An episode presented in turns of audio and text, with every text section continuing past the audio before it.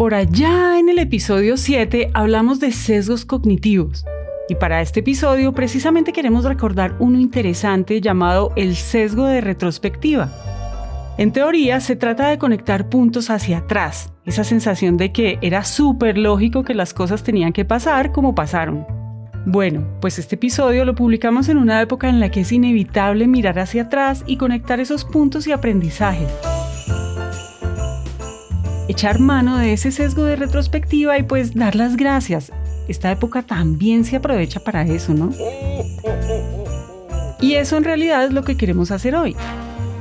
Agradecerle a nuestros invitados. ¿Cómo es posible que una cosa que no somos fue la tecnología la que siempre decimos que el futuro es. Gran parte de, de los avances A nuestro equipo, O sea, ese es el, el cambio que vamos a tener que hacer. Esta hermosura, ay, me los llevo en el corazón. y sobre todo a ustedes, porque aquí tras bambalinas somos un equipo de administradores, comunicadores, diseñadores, periodistas, economistas y un montón de otras disciplinas que podríamos decir no son muy científicas, pero que igual hemos estado llevando al mundo hispanohablante durante todo el año ciencia traducida en historias, en historias de lo cotidiano.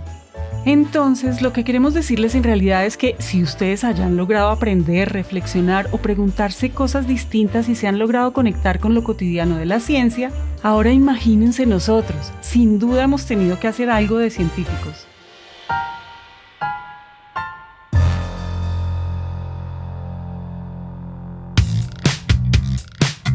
Bienvenidos a un episodio especial de Elemental, un podcast de 3M en donde conectamos con las grandes lecciones de la ciencia que, en definitiva, nos ayuda a ser mejores todo el año 2021 y lo seguirá intentando durante el próximo año.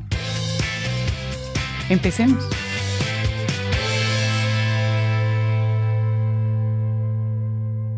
Les vamos a confesar algo y cuando digo vamos es porque aquí conmigo están Pacho, Hola.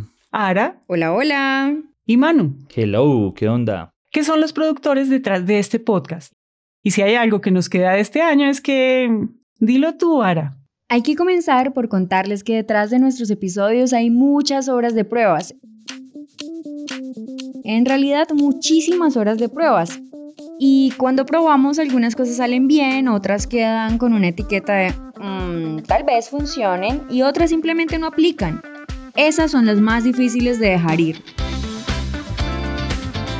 Porque antes de escribirlas o de organizarlas en la estructura del episodio, sonaban brillantes en nuestra cabeza y ahí es donde hacer elemental se convirtió en el patio de juegos para salir a experimentar.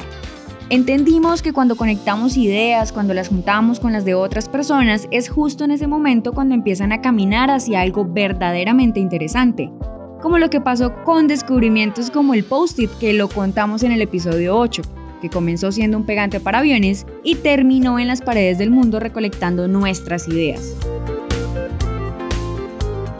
Producir elemental en esencia se trata de diálogos creativos, de experimentar, de intentar, de investigar, de observar, de forzar conexiones. Todo eso nos llevó a debatir ideas. ¿Qué es la característica de la ciencia en la historia? Y hoy Pacho, Manu y yo tenemos la suerte de vivirlo en nuestro día a día, incluso más allá de lo que llamamos trabajo. Porque sí, pues es que mm, la verdad yo veo la idea de experimentar desde el proceso creativo, pues en el caso de nosotros desde la escritura. Y pues para mí lo normal era pensar que la primera versión que se entrega pues es la que es. Eh, pues no, no debe haber como espacio a lo que llamamos errores o mejor dicho, tiene que ser la definitiva, si acaso pues como con algunos ajustes. Y pues al pensar la escritura de esa manera tenía que partir de una estructura muy muy rígida, pues como de una especie de plan maestro muy bien pensado, pues como creen que iba a llegar a una versión perfecta. Y pues haciendo elemental ha sido diferente, pronto ahí las cosas han cambiado un poco y pues porque mm, acá nunca, nunca la primera versión es lo que queda.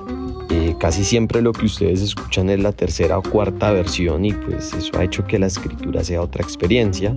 Eh, lo que pasa es que a los no científicos nos gusta tener un poco la razón, nos gusta que las cosas pasen como esperamos, como lo planeamos y si no pues de pronto todo se cae como el castillo de naipes. Y pues acá, hemos visto más bien que, que, los científicos no quieren que las cosas pasen como esperaban, porque esa es la manera en la que encuentran eh, las pistas de lo que quieren o de lo que queda por descubrir.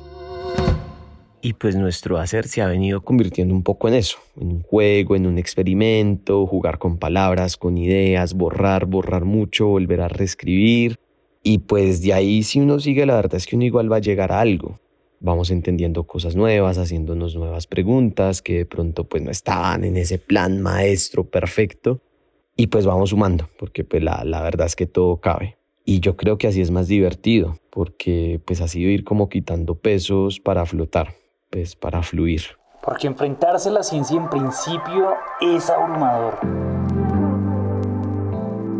Pero no lo digo porque la ciencia por sí misma lo sea, sino porque el prejuicio que uno tiene como no científico simplemente genera distancia. Miren, a mí me gustaría contarles algo, y es que con el tiempo entendí que yo heredé algo de mi madre. Por ahí tenemos el episodio de Genoma Humano para que lo escuchen y ahí les dejo el guiño. Pero el caso es que esa herencia se trata de que siempre tengo esa sensación de que todo va a salir bien algo así como una actitud frente a la experimentación, a intentar, a probar y a aventarme hacia la incertidumbre, pero con la certeza de que el resultado, no importa cuál sea, siempre será transformador. Yo creo que en esencia la ciencia es eso, arriesgarse y experimentar y explorar maneras de transformar el mundo. Permitirse curiosear, como Evelyn Cordero explicaba en el episodio 3. Entender lo que va surgiendo en el camino en nuestros cuerpos, como lo explicamos en el episodio 10. Proyectar lo que viene para nuestros futuros, como lo hemos hablado en episodios como el 3, el 22, el 19 y muchos otros más. Para mí todo se resume en algo. Experimentar es de lo más elemental.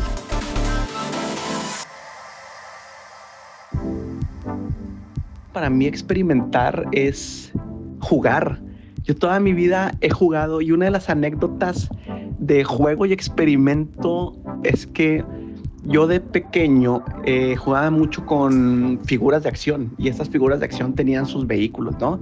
Y la caja del muñeco de la figura de acción te indicaba cómo debía de ser usado. Y recuerdo que acaba de tener un nuevo amigo que era un vecino que se acaba de mudar y recuerdo que me invita a su casa y que era cercano a Navidad y que yo le quería pedir a mis papás el, no sé, el, vehículo de combate que estaba eh, de moda. Y lo veo lleno de vehículos hechos con caja de zapatos. Y me dijo, mira, hice un paracaídas y le ponía una bolsa de plástico y los aventábamos. Y pues, pues funcionaba. Eso para mí fue todo un hallazgo porque dije, entonces no tengo que hacer lo que la, pues sí, la caja de las figuras de acción me dice que, tiene, que, que tengo que hacer. Yo podía crear mis propias reglas, mis propios vehículos y en ese momento ya no estaba sujeto a mis padres, sino que todo dependía de mí. Y en ese momento, por la pasión de juego, empiezo a experimentar. Y me acuerdo que había una enciclopedia que era cómo funcionaban los aviones. Entonces tuve que leer acerca de principios de aeronáutica a un nivel súper mega básico para tratar de construir un avión para mis figuras de acción. Entonces yo estaba experimentando sin darme cuenta porque me la pasé jugando. Entonces, este juego del tratar de ver nuevas posibilidades es algo que para mí eh, está altamente ligado con la experimentación. Queremos prometerles que el 2022 vamos a seguir experimentando. Nos vemos pronto. Esperen, esperen, esperen. Antes de que se vayan, queremos pedirles un favor. Queremos conocer su opinión y queremos saber qué temas les gustaría escuchar también en el 2022. Para eso queremos pedirles que nos escriban en nuestras redes sociales. En Instagram pueden encontrarnos como 3M Latinoamérica. También pueden escribirnos al WhatsApp de nuestros productores. El número es más 57 317 316 9196. 317 316 9196. Recuerden que también pueden seguir a Naranja Media Pot, que es la casa productora de este show. Esta es una coproducción entre 3M y Naranja Media. Ahora sí, nos vemos en el 2022.